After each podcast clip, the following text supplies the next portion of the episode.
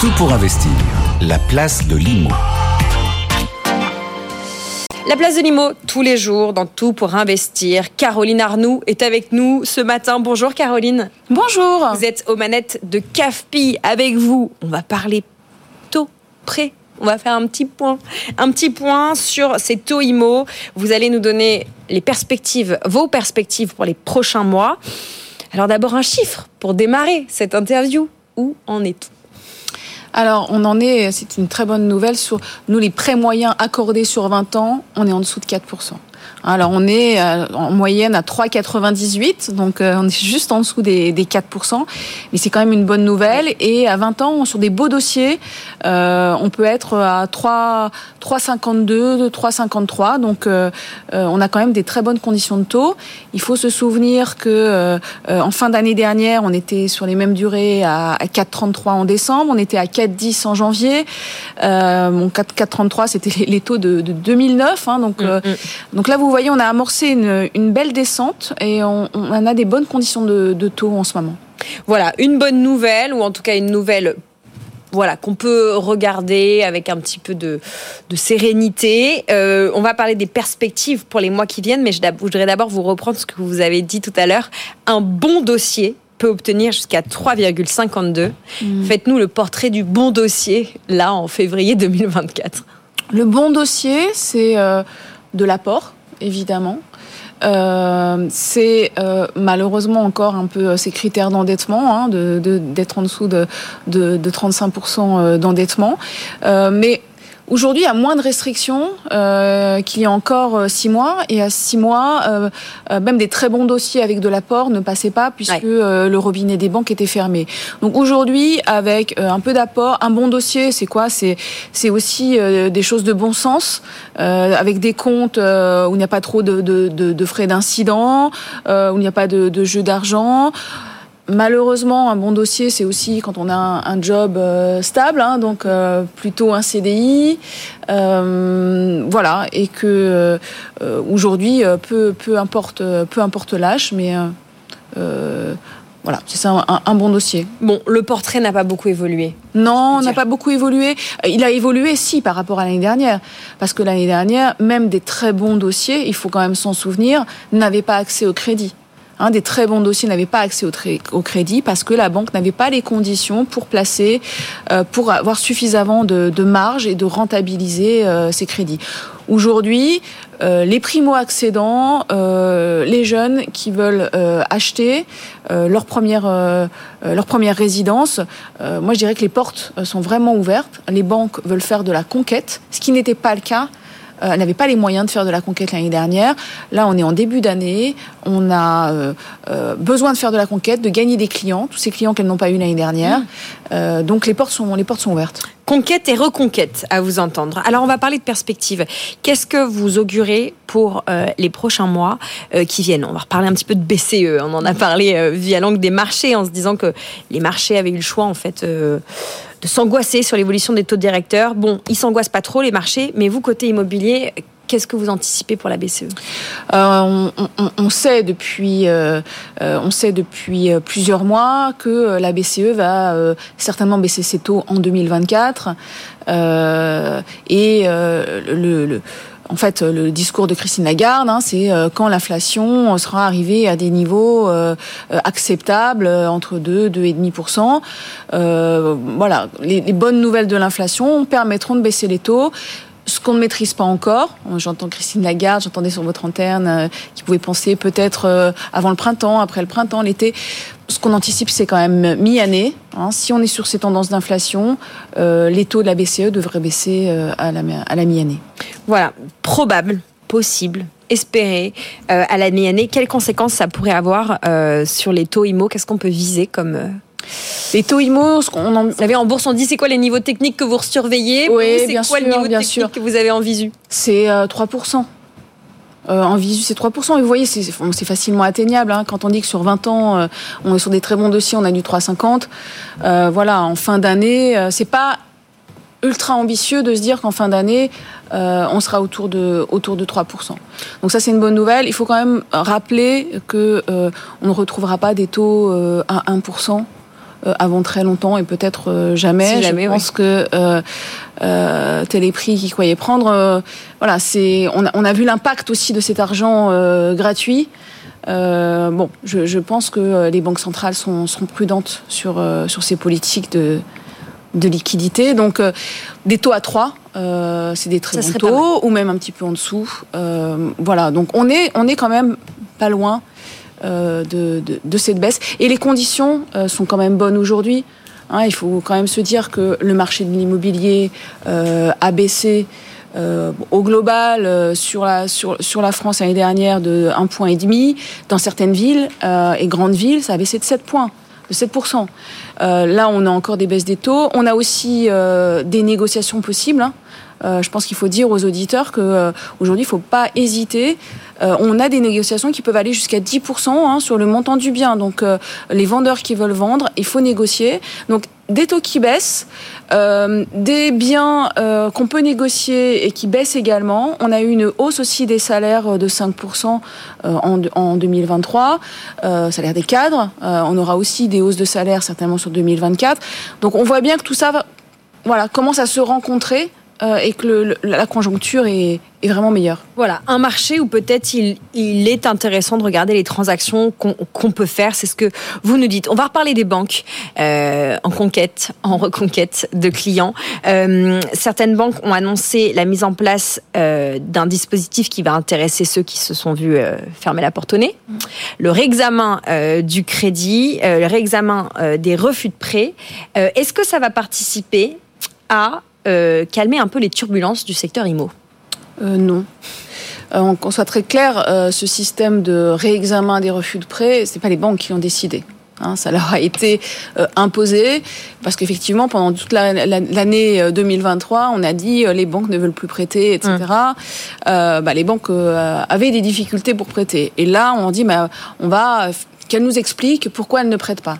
Donc, ce système de, de réexamen de refus de prêt, un, il est euh, contracyclique. Ouais. Parce qu'aujourd'hui, c'est plus une problématique. Euh, le taux d'usure est très élevé, euh, enfin élevé. On voit bien que les banques ont de la marge, donc c'est pas le bon moment. En, ensuite, en, c'est essentiellement pour des clients qui sont solvables. Donc euh, c'est pas pour des prospects déjà. Hein, donc c'est vous êtes client de votre banque. Une base existante déjà documentée. Exactement, et vous êtes solvable. Donc si vous êtes solvable, on comprend pas pourquoi la banque euh, ne euh, vous octroie pas des prêts. Et si vous êtes solvable, euh, si votre banque vous octroie pas de prêts, vous changez de banque et la banque d'à côté sera bien contente ouais. d'avoir un client qui est en dessous des 35% et qui peut avoir un crédit. Ça, c'est la première chose. Ensuite, en termes de timing, une banque vous refuse, vous, vous vous êtes positionné sur un bien que vous voulez acheter. Euh, bah, si la banque refuse, euh, le, le, bon sens, c'est déjà de, de, de, consulter plusieurs banques, et l'autre bon sens, c'est de, de, switcher vers une autre banque, parce que la banque va réexaminer votre dossier, mais vous n'avez pas, elle n'a pas d'obligation de timing, donc de durée. Et ensuite, elle peut aussi le refuser, et elle n'a pas d'obligation de motiver ce refus. Mmh.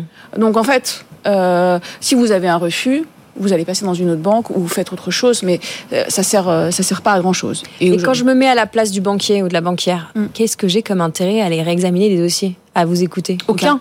Oui. Voilà. Aucun intérêt à réexaminer des dossiers, surtout sur un dossier de client qui est solvable et qui a voilà ce que recherchent les banques finalement. Hein. Les banques recherchent des clients qui sont en dessous des. La, vraie, le vrai sujet, c'est pas euh, les clients solvables, c'est les clients qui dépassent un peu le 35%, euh, qui auraient besoin d'allonger un peu leurs prêts. Le vrai problème, c'est euh, les critères, euh, les critères HCSF. Donc c'est ces critères-là qu'il faut faire bouger pour débloquer. On imagine le marché du crédit. Vous dites les banques. Est-ce qu'on peut généraliser vraiment Est-ce qu'elles elles pourraient toutes traîner des pieds euh, ou en fait euh, ne pas se saisir de cette, euh, de cette mesure de réexamen des refus de prêt. Toutes, on peut généraliser? On verra ce que ça donne. Je pense qu'elles vont le faire, mais, mais comme je vous dis, ça n'a pas de sens. De, de, de euh, si on refuse un prêt pour quelqu'un qui est solvable, euh, mm. alors qu'on est dans une dynamique de conquête, euh, ça ça n'a pas de sens. Elles vont jouer le jeu parce qu'on leur a demandé. Euh, après, vous imaginez bien quand vous êtes une banque, tous les processus que ça met en place.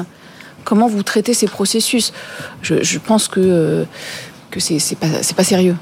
C'est pas sérieux. Bon, voilà, c'était un, point qu'il fallait faire sur, sur, sur ces annonces. Euh, je, nous parlions de l'arrivée d'un pilote dans l'avion en début d'émission, en parlant euh, de, euh, du nouveau ministre du Logement.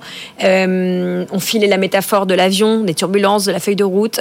Christophe Béchu, dans cette feuille de route, rajoute la mise en place j'ai envie de dire la remise en place ou la remise en lumière des crédits in fine euh, et des prêts, des prêts hypothécaires.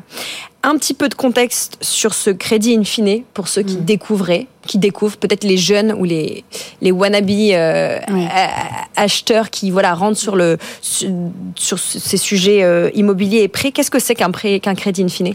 Alors je vais vous le dire, mais peut-être juste par rapport à, Christophe Béchu et au, nouveau gouvernement, on parle d'un choc de l'offre, on parle d'un choc de simplification. Et là, on est plutôt dans un, choc de complexification parce que euh, euh, voilà, euh, demander aux banques de, revoir des dossiers, faire des, nouveaux types de crédits, ça aussi c'est extrêmement compliqué de mettre en place pour pour une banque des nouveaux processus, des nouveaux types de crédits. Donc on est un peu loin d'un choc de simplification. Donc cette nouvelle idée, euh, alors je crois que le gouvernement rencontre les banques euh, le 26 euh, le 26 février. Mm. le crédit in fine, ça, ça existe, hein, ça a déjà existé. Comme son nom l'indique, ça veut dire que vous remboursez d'abord les intérêts hein, sur la durée du prêt et in fine, à la fin, vous remboursez la grosse partie qui est le capital. Mm, mm. Donc effectivement, ça permet de baisser les mensualités. Mais en réalité, un crédit in fine, c'est beaucoup plus cher. C'est-à-dire que c'est pas pour monsieur et madame tout le monde. C'est pas pour monsieur et madame tout le monde, c'est pour des investisseurs. Hmm. Parce que le, quand vous achetez de, quand vous faites de l'investissement locatif, ça par contre c'est une bonne idée. Hein, si vous faites de l'investissement locatif, euh, le crédit in fine c'est un bon levier parce qu'en fait votre loyer, les loyers perçus hein, du, logement que vous avez acheté, euh, vont être ISO au remboursement des intérêts alors que euh, dans des crédits amortissables normaux où vous remboursez aussi du capital, parfois vous avez un reste à charge en fait entre le loyer euh, et euh, le crédit. Donc ça c'est une bonne idée. et puis c'est une bonne idée aussi pour l'investissement locatif parce mmh. que ces intérêts vous pouvez les déduire des impôts. Donc c'est pour il faut il faut 30 d'apport hein, pour un crédit in fine. Euh, et puis évidemment, il faut nantir. Ça veut dire qu'il faut avoir une garantie. La banque, elle va pas vous dire, vous remboursez le capital à la fin, je vous fais confiance. Mmh. Hein, euh, la banque, elle va vous dire, je vais soit hypothéquer le bien, donc ça veut dire, euh, et ça, ça coûte cher aussi, une hypothèque sur un bien, ou soit nantir un compte, c'est-à-dire qu'elle va vous obliger à alimenter un compte épargne ou alimenter une assurance Vous monterez pas de blanche. Exactement, mais pour être sûr que euh, vous remboursiez, euh, vous ayez les moyens de rembourser le capital, euh, le capital à la fin. Donc on le voit bien, c'est des critères encore plus restrictifs que les crédits aujourd'hui. Donc ça ça va pas aider euh, euh, 95% euh, des Français qui souhaitent euh, emprunter pour euh, acheter leur résidence principale et encore moins les primo accédants. Voilà, le pilote de l'avion immobilier Guillaume Casbarian et évidemment le, ministre au-dessus Christophe Béchu avec ses propositions. Ce choc de complexification, c'est en tout cas votre ressenti, Caroline. Il y a cette question sur les outils du crédit. Peut-être que j'ai une vision trop trop business de la situation, mais je me dis peut-être que l'offre, elle, devait, elle devrait venir vraiment des banques. C'est aux banques de trouver des produits d'appel qui permettent aussi ultimement de dynamiser le marché au lieu d'attendre du gouvernement ou d'en haut que ça tombe. Oui, tout à fait. Alors, euh, il existe quand même déjà un, du dispositif. Hein. On a des PTZ. Euh, je pense qu'il faut se renseigner. Il faut dire aux gens qui veulent acheter aujourd'hui que les conditions sont réunies, les banques sont là, les conditions sont réunies. Renseignez-vous.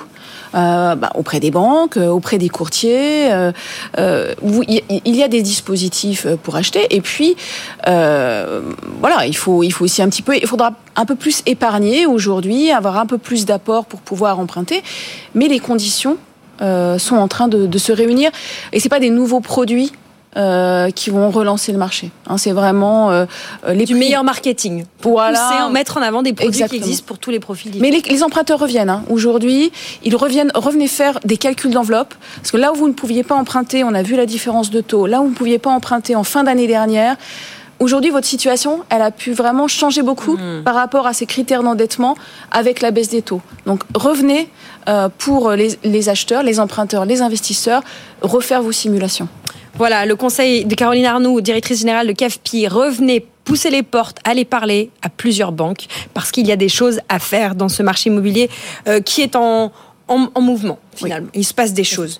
Euh, on a reçu quelques messages d'auditeurs. Euh, je vous remercie tous ceux et celles qui nous écrivent, notamment Thomas, qui est dans une situation euh, qui ferait rêver Marie. Il possède du cash, il n'a aucun emprunt et il est hébergé à titre gratuit. Il aimerait faire un investissement immobilier LMNP pour acheter sa résidence principale enfin, pardon, un investissement LMNP ou acheter sa résidence principale. Il nous demande dans quel ordre il faut faire ça, quand on peut faire les deux. On vous répondra demain, Thomas l'ordre à privilégier quand on a du cash Est-ce qu'il faut partir sur un investissement ou acheter sa maison, acheter son appartement, sa résidence principale?